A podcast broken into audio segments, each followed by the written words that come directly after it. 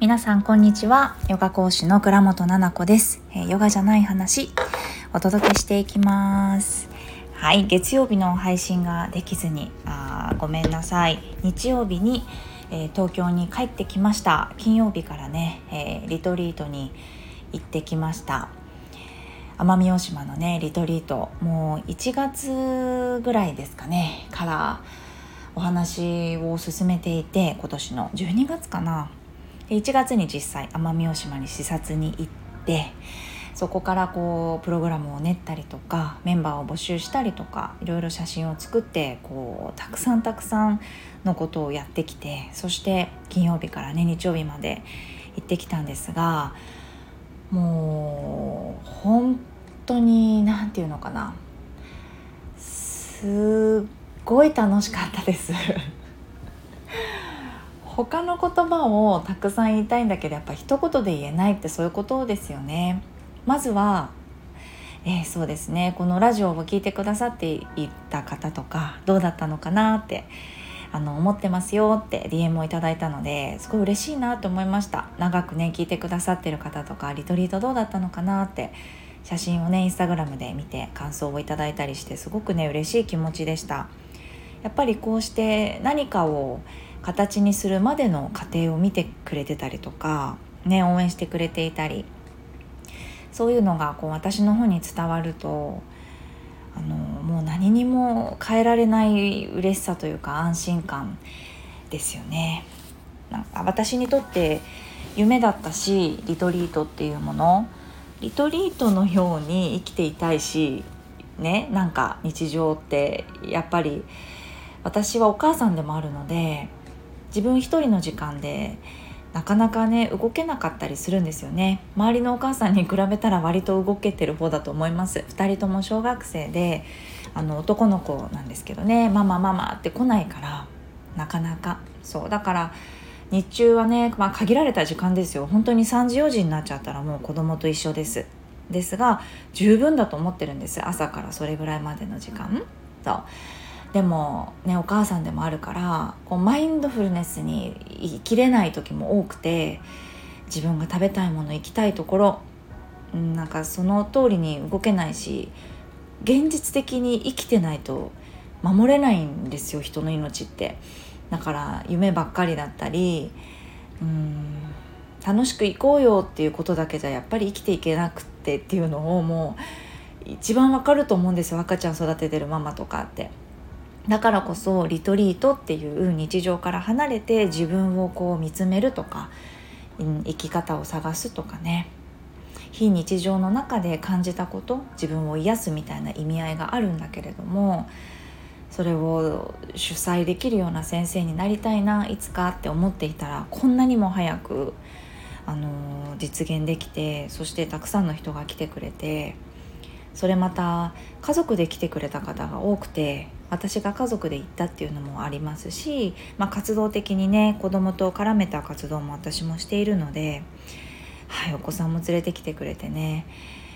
もう本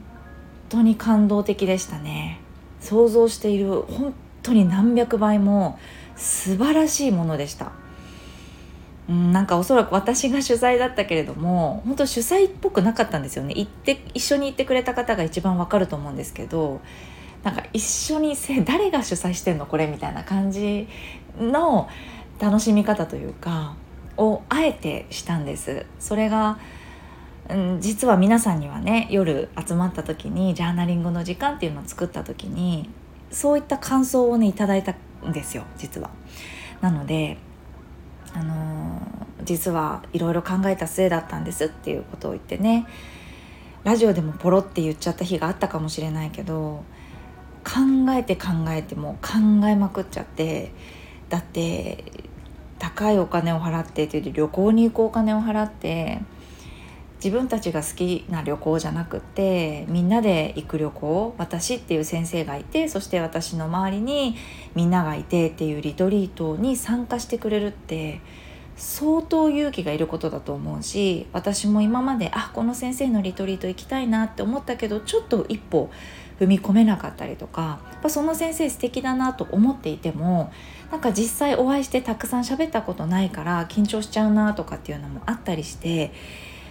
そういうのも飛び越えて初めまして初めて会う方とかもいらっしゃったから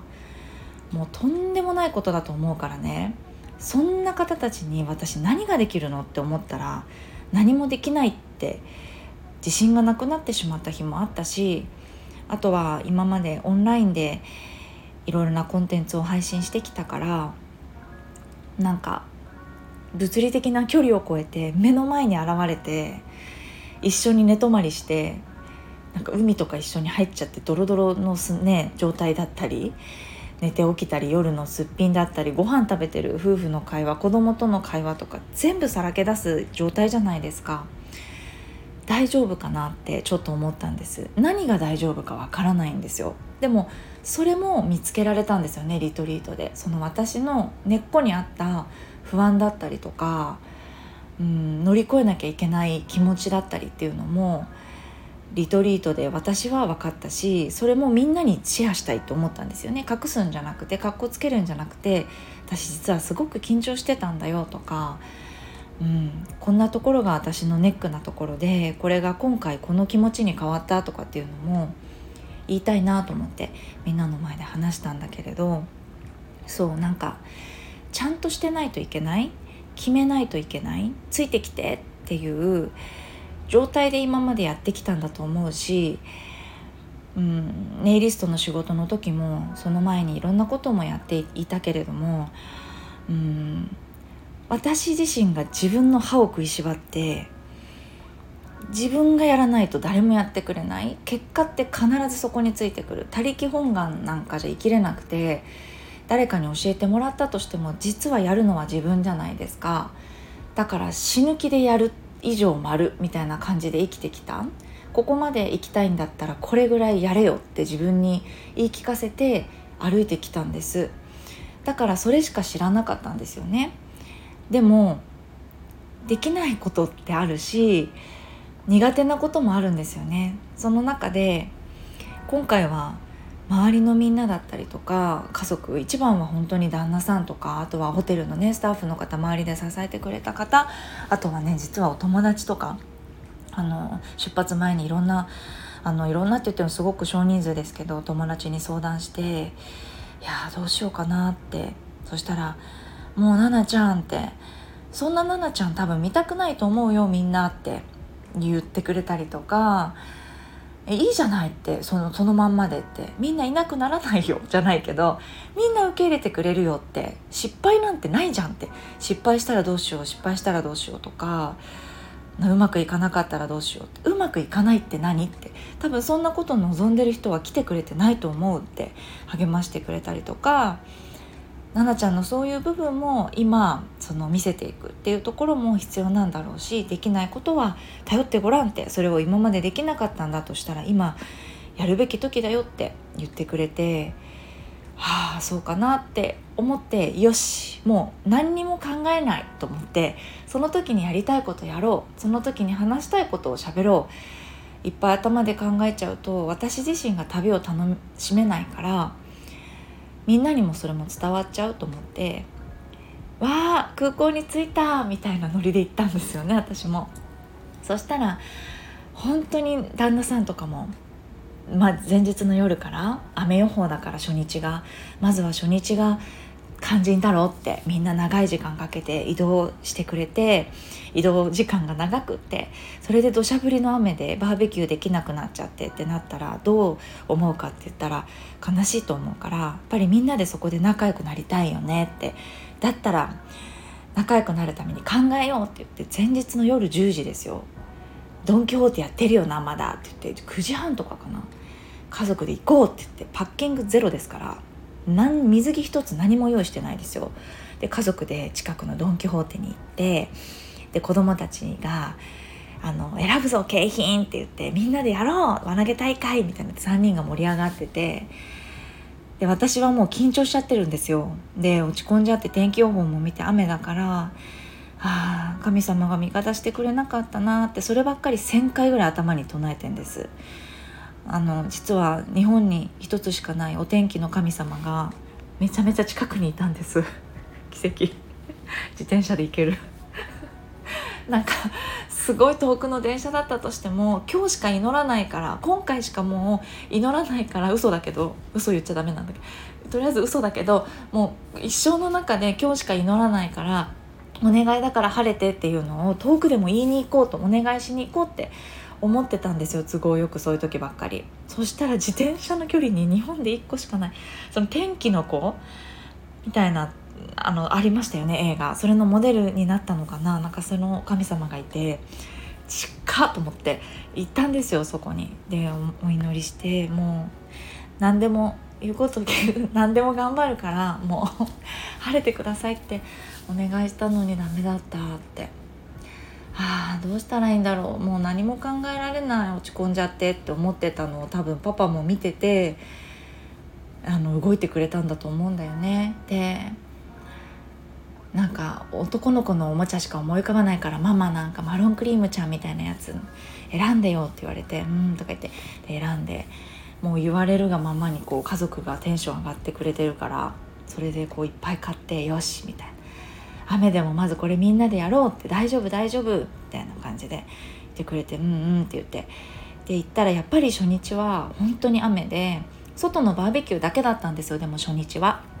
着いたら夜はバあの夜はサンセットのヨガ。で、えっと、バーベキュー。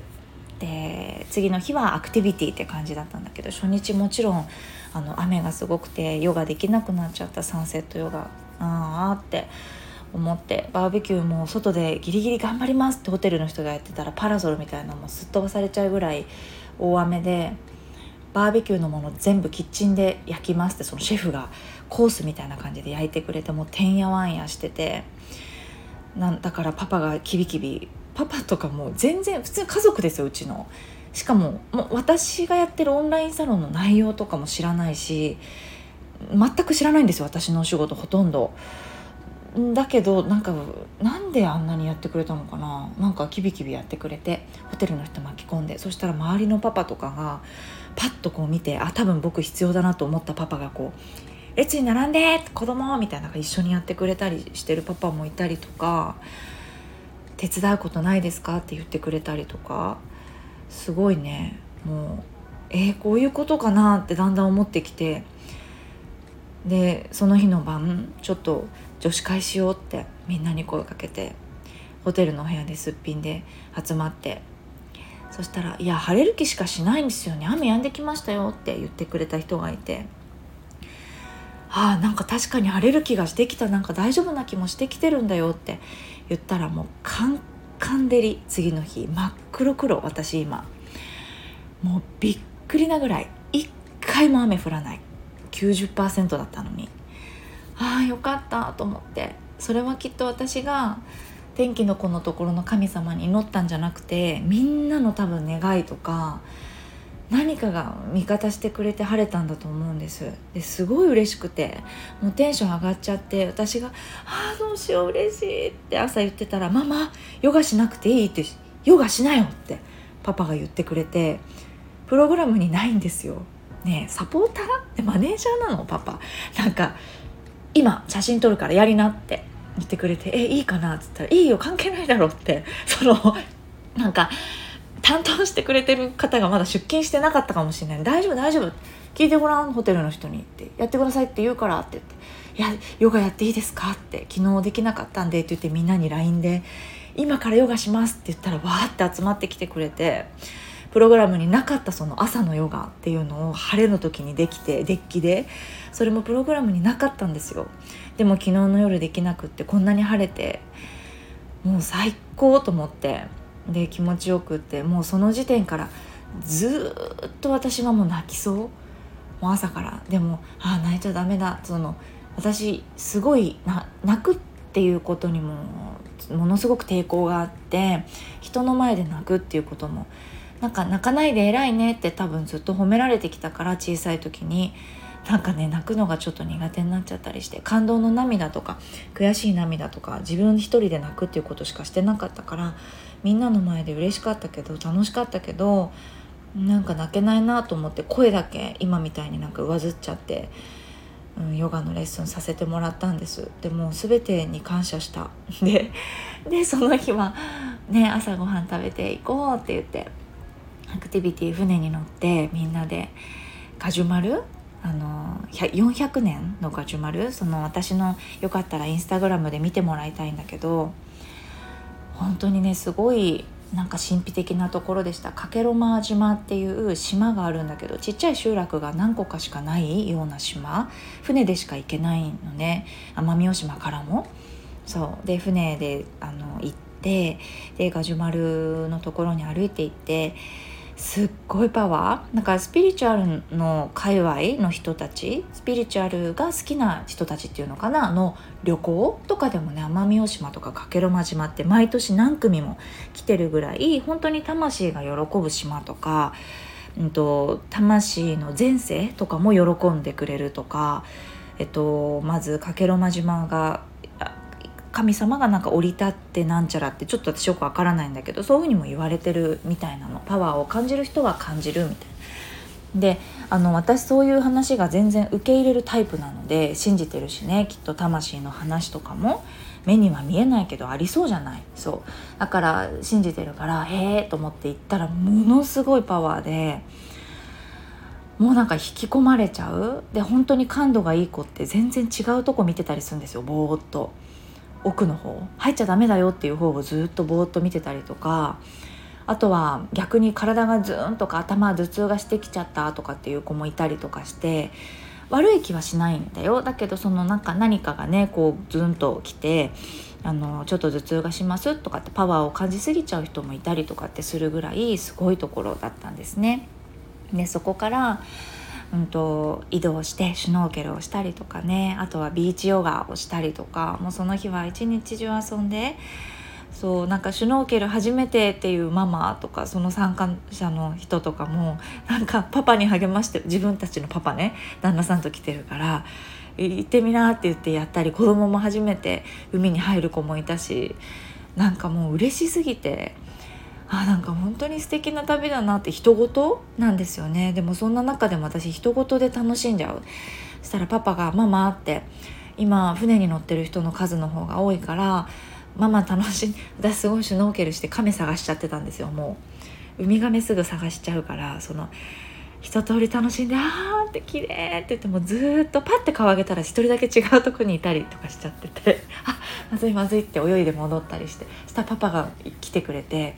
でもうその自分の子供たちもなんか違う家族が見ててくれたりとかそのホテルの人たちがねたくさん乗ってきてくれてベビーシッターさんも今回お願いしたりしてね人数多かったからね特別に。でそう見ててくれたりしててみんながみんなの子供見るみたいな感じで「え小学校?」みたいなすごいねいい雰囲気したそうそうパパが来てくれて「ママ」って早めに切り上げた方がいいかもってなんかもう寒くて上がってる人もいるからシュノーケルあの一回ここ多分切り上げてもいいかも次のスポット行った方がいいかもよってパパに言われてパパほとんどスケジュール見てないんです多分空気を読んでそういうのを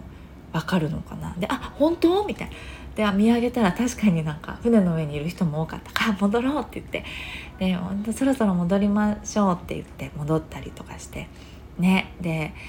あのそこの無人無人ビーチ？誰もいないビーチのところについて。まずヨガしちゃいましょうか。その間子供らをこう入れてるよみたいなこともこう言ってくれたりとかして。でああそうかそうかってなんかいろんなこともやっぱりホテルの人もアドバイスしてくれたりとかなんかしてくれたんですよね。いいのかなって思ったんですよ。普段の私だったらいいのかなこれで大丈夫かな大丈夫かなってずっと心配しちゃう。なんか人の気持ちをすごい心配あの気にしちゃうからねそもそも HSP だから。でもそのなんかアンテナ多分しまったんだと思うんですよね私。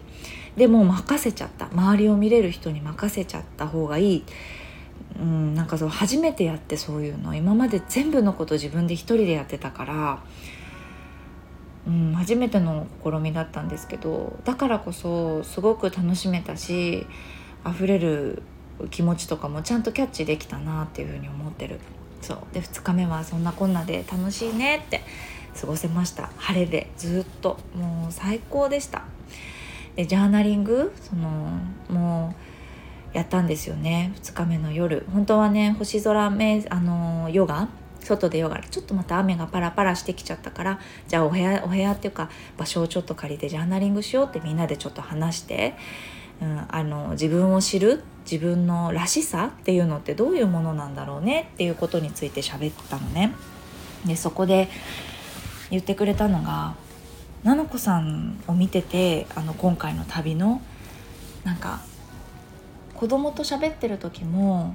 あの旦那さんと喋ってる時もみんなと喋ってる時もずっと変わらないですよねって。だからでも私だったらってすごくよく思われたいと思っちゃうしみたいな何て言ってた？そうなんかそういうふうに人の目をやっぱり気にしてしまったりとかするって。そういうのもしなくていいんだなっていうメッセージを受け取りましたって言ってくれてはあっても私その言ってってくれたことがすごく嬉しかった。でもそれって何で嬉しかったかっていうとあえて変わらない自分を演出してたんではなくてさっき冒頭に喋ったけれども怖かったんじゃないですか私。距離が近くなってしまってなんだかいつもの私を見てもらう感じがしていいのかなこんな私でって。プライベートな私って特に自分に自信がない自信があるないの前に別に私だからいつもの。だからそこに自信があるないとか関係なくて私は私で生きてるからそのまんまでいいとかっていうことあんのかなみたいな。ベースが頑張り屋さんタイプなのでナチュラルでいいのかなみたいな。ね思ってた。でもそのナチュラルでいいんじゃんってもう決めて挑んだその旅でそれをみんなに言わないのにそれを感じてくれた？なんかずっと変わらない菜々子さんを見てたらあの変えようとしなくていいし大きく見せたりとかできるように見せたりとかしなくていいんだってそういう自分になりたいって思いましたって言ってくれたからああ私じゃあ本当にナチュラルなままの自分で参加しようってあの時に決めてよかったなってすごく思ったんですね。うん、だからちょっと涙が出そうなぐらい嬉しかったです。でみんなの自分が思う自分となんかネックに感じてることすごくまあうん過去あんなことがあったから今こういう気持ちなんだなって気づきましたとか、うん、こういう人といる時にこんな自分を作っちゃう。でもこれって何でなんだろうっていう話とかもみんなでできてあの面白かったですね、うん、なんかみんなのこともすごく大好きに改めてねあのなったしやっぱり自分を開示するってっていうところ聞いてくれる人がいる。で開示した姿っていうのを聞ける？見れる？っていうのって一気にぐっとこの信頼関係がないとできないことだけれどもそれをしてくれることでより親近感が湧くというかねもう仲間仲間とかじゃなくて何て言うのかなもう本当に大好きになる。んですよね。でそんな3日目の朝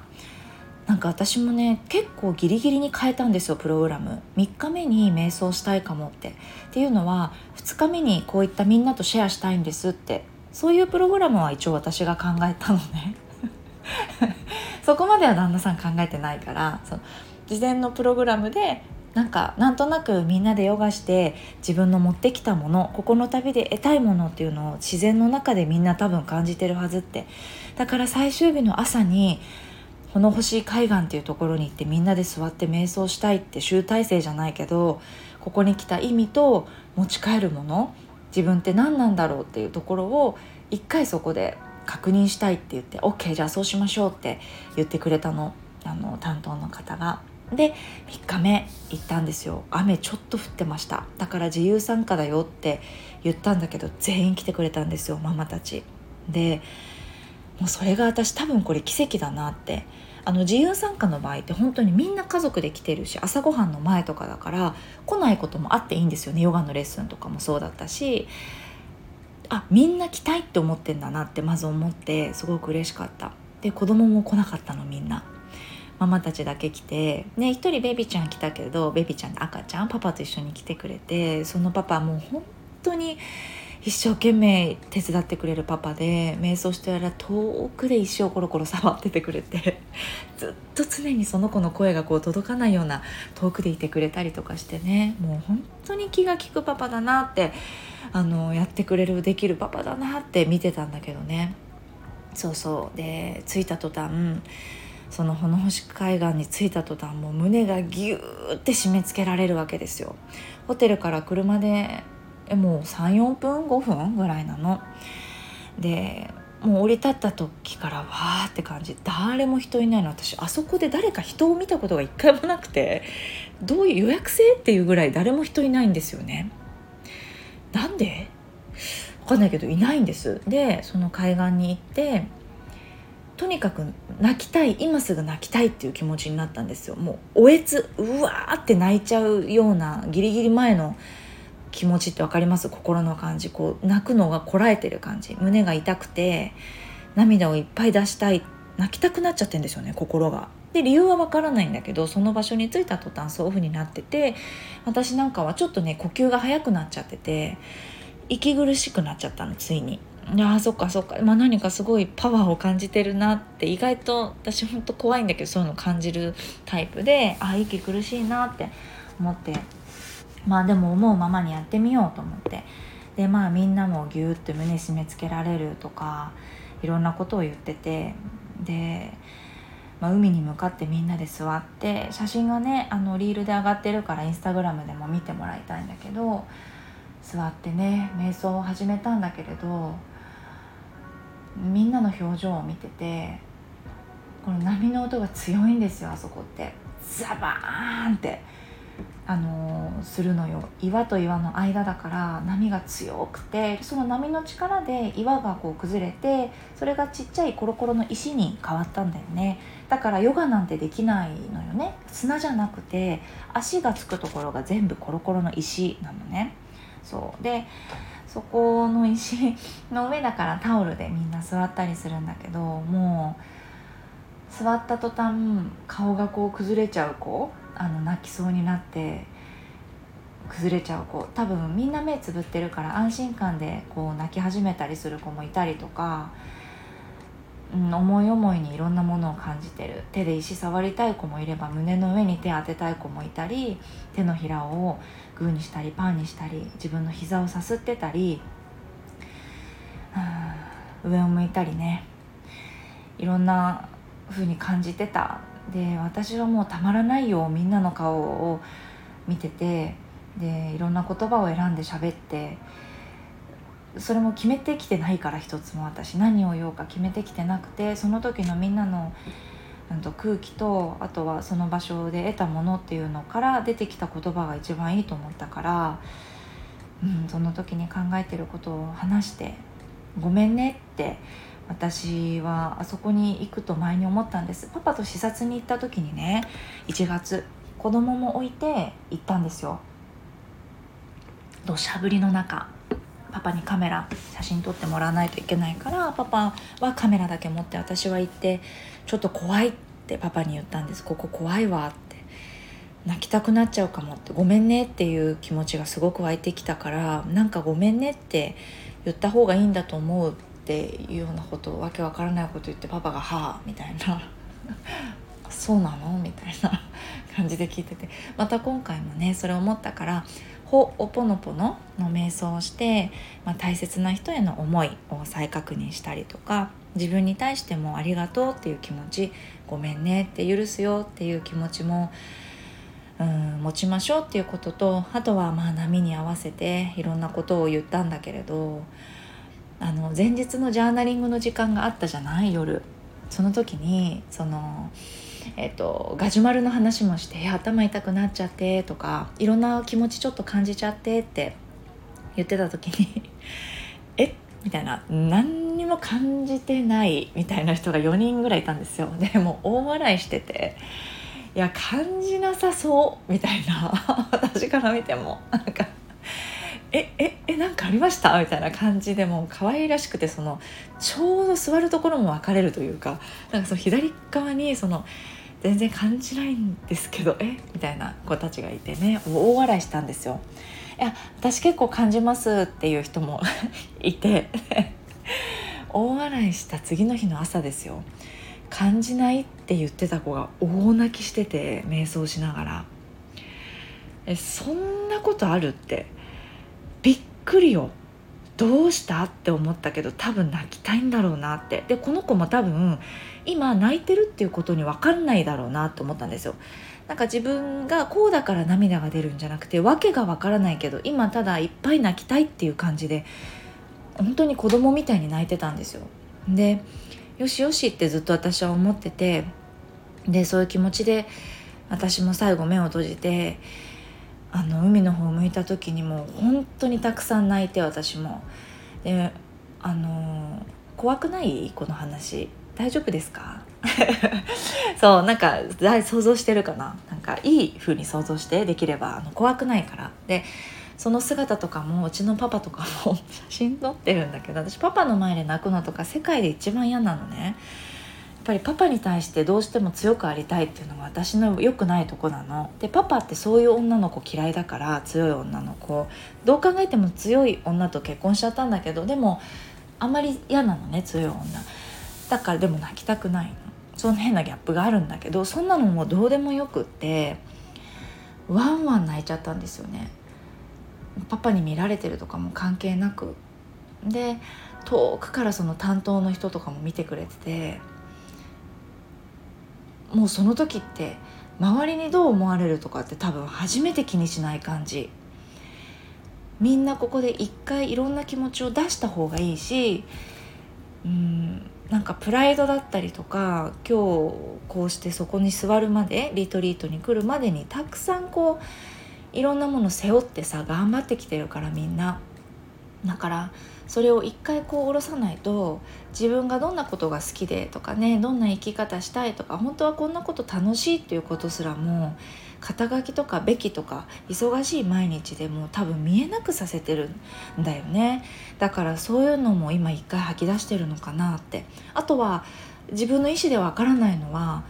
あの後から聞いたんだけど「スピリチュアル感じないです」って言ってた子がどどうだった？ってなんかちょっとうるうるしてグーって顔しかめてたから「どうだった?」って言ったらあのその後その子すっきりした顔で微笑むぐらいの綺麗な顔でいたんですよその後しばらくで最後目を開けて海を見てる時の顔とかもすんごい綺麗でスンってしてたからあ何があったのかなってこう聞いてみたら「おかえり」ってずっと言われてたんですって言ってて「えスピリチュアルその子全然あれですよ」え全然そういうの分かんないんですって言ってた子なんですよ。なんだけどあだから私なんか多分その来てたんだと思うんです昔にって。え怖くない？この話大丈夫ですか？あの自分がとかじゃなくてほらいろんなヨガの先生奄美大島のリトリートのブログとかあるから見てみてください。みんな同じようなこと言ってるからその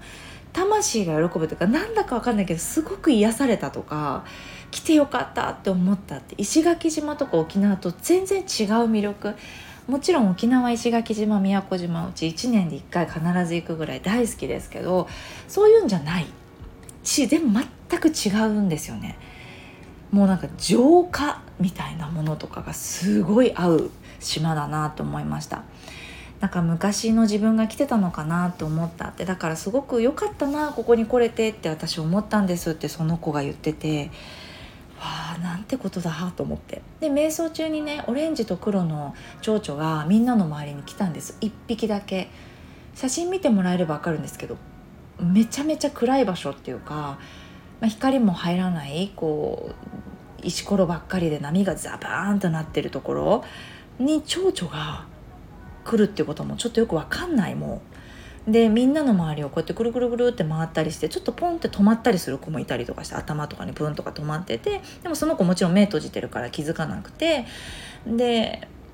私から見て右から左にこう一列で座ってもらったんだけど私海と反対側を見てるからで一番左のこのところを上をぐるぐるぐるぐるぐるとオレンジの蝶々が回ってその後にぐるぐるぐるってどっか行ったんですよ。で行ったなと思って行った方向を見たら滝が流れてんですよ。で前回絶対その滝私見てなくてあれなんで見なかったんだろう？と気づかないんだよね。奥に行かないと。なんだけど蝶々がそっちの方行ってあそっちの滝の方すごくなんか明るくって素敵に見えたんです。だから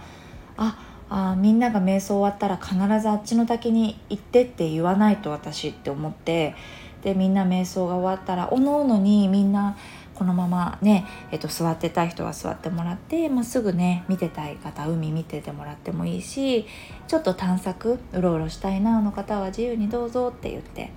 でまあはあのハグギュってしたいですっていう子もいたりとかねぼーっと一人で思うままに行くところに行く子もいたしでもみんなを呼んでこっちのうんと、滝が流れてるところって大きな山からの湧き水なんですよね。それが海に流れてってたんですよ。ここの水がすごく素敵だなと思ったからみんなざわざわ落ち着かなくって心が。なんかやっぱりいっぱい泣いてたしドローとしたものがこう出たのかなと思ったからその湧き水を触っていっぱい触って、うん、ここで一回ちょっとパシャパシャみんなしようって水浴びしよう鳥居なの。水浴びしようみたいな感じでみんなで言ってこう鳥ピヨピヨってみんな来て私もフラフラって水のところ行ってパシャパシャってみんなで手触ったりしてすっごい気持ちくて多分気がいい。めちゃめちゃ気がいいんですよねそこ。ではあって気持ちが落ち着いたんですよ。私も泣いてて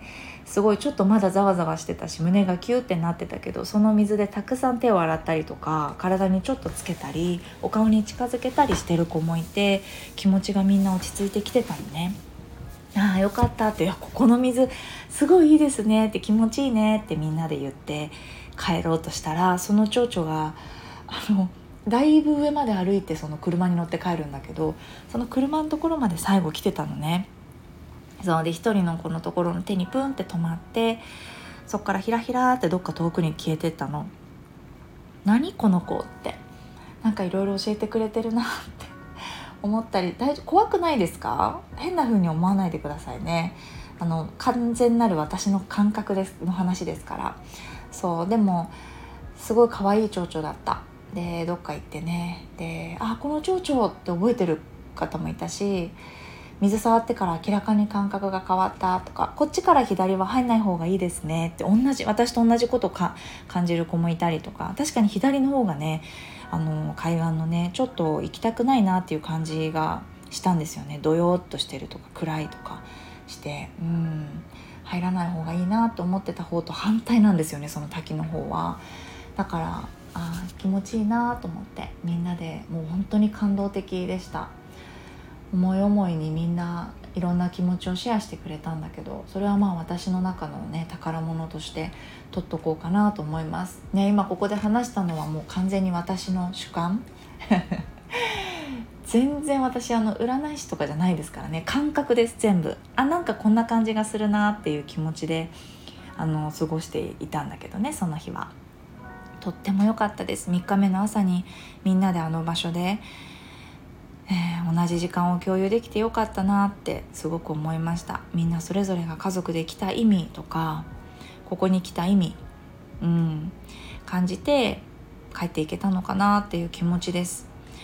私もリトリートに行く前と後ですごく気持ちが変わっていて本当これもどうやって表現したらいいんだろう。なんか物理的に変わった違いはやっぱり私が苦手なことだったことをやっぱり一人で頑張らないといけないとか背負背負うっていうことがもうベースでやってたりとか早く縛っていけみたいなところがうんなんかいい意味で肩の力を抜くとか私自身が楽しいっていうことがどれだけ大切なことかあとは何かを言葉とか分かんない教科書とか勉強とかそういう講座とかそういうものも学びインプットにはなるけれどもそうじゃなくて伝わるみたいなとこ自然とみたいな、うん、感じるとか見てればわかるとか言葉って選べばうまいこと言えるじゃないですか。ビジネス上手な人だったとしたら嘘とか言えるじゃないですか。多分もうそういうことじゃないっていうことも分かってるしそういうことをやってたら通用し私がやってるわけじゃないです。で誰かのことを悪口を言おうとしてるわけでもないです。なんか伝わるかな。そういうことじゃないじゃん世の中っていうことも分かってたし嘘とか全部バレるじゃんって。だからその人間がどういう人間かっていうことって言葉なんかで表せなくてこの空間で感じるとかうん。人と人との関係性の中で感じたものっていうことから受け取るものもうそれだけでいいよなって思ったりとかどんなインプットよりもそれってやっぱり活力だと思うし仕事の方向性だったりとかも変わっていくんじゃないんですか。それが私自分の身を通して分かりました今回。この旅を通して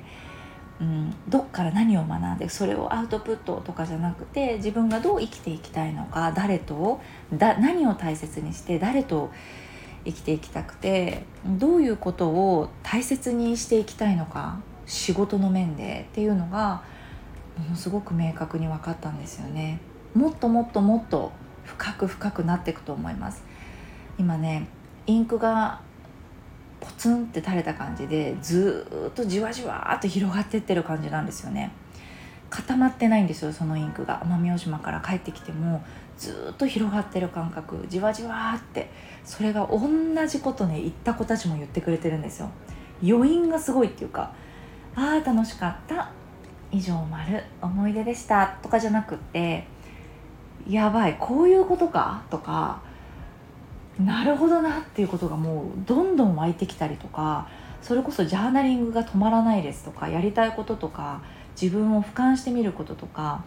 そういった思考のメモだったりとか今後の方向性考えてることとかが止まんないですみたいなことを言ってくれたりとかしてるんですだからあ私だけじゃなかったんだなって思ったりしましたねちょっと長くなっちゃいましたが奄美大島の旅のレポートでした。ね、担当してくださった、うんと、ホテルの方がね27歳の誕生日をその最終日に迎えるということでサプライズで何かしたいなって私人にサプライズほとんどしたことなくて最悪。サプライズ苦手なんですよ。だからするのもされるのもなんか驚かないといけないのかなとかえこのこのリアクションで大丈夫かなとかちょっと思っちゃったりする。同じ人いませんか？だからちょっと苦手だからやったことないんだけどなんかみんなの期待通り驚けてるかなみたいなの感じたりしちゃうから苦手なんだけどでも初めてなんかもうありがとうっていう気持ちをどうにか伝えたいと思ってみんなに協力してもらってやったんだけどそうお祝いしたの。でその方がね「菜々子さんには言ってないけど来年もやります」みたいな最終日になんか「来年もやります」宣言を してて。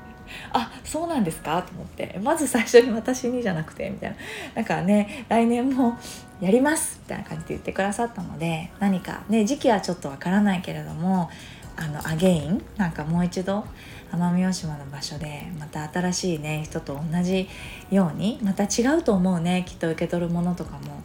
何かこういった素敵な時間を過ごせるっていうのもまた企画できたらいいなと思ったりしてます。奄美大島だけじゃなくてこういうのってすごくいいなって思いました。なので今後ね自分の活動としてもまたこういった方向もやっていきたいなっていうのもワクワク湧いてきてるところですので皆さんに何かねご報告できたらなって思ってます。ではでは聞いていただいてありがとうございました。ちょっと長くなっちゃいました。とんでもないんだけど講座？43分も喋ってる一人で大丈夫ですかね？はい。ではではあのレターもねたくさんラジオで頂いているんです。レターという機能がありまして。その匿名で大丈夫なんです。あのベースが匿名ですので名前を書かなければ。の質問があればレターというところから送っていただけたらあのそれのお返事でね喋っていくというね機能がありましてそちらもちょっと溜まっておりますので今回は長くなっちゃったので奄美大島のレポートということで終わらせていただきます。また次回はちょっとずつレターにお答えしていきたいと思いますのでまたよかったらあのながら聞きで聞いてくださいね。こんなに長く喋られたら45分も家事やってないよってながら聞きにならないよっていう方もね是非また聞いてくださいね。ではではありがとうございます。月曜日と木曜日に配信しておりますのでまたお会いしましょう。ありがとうございました。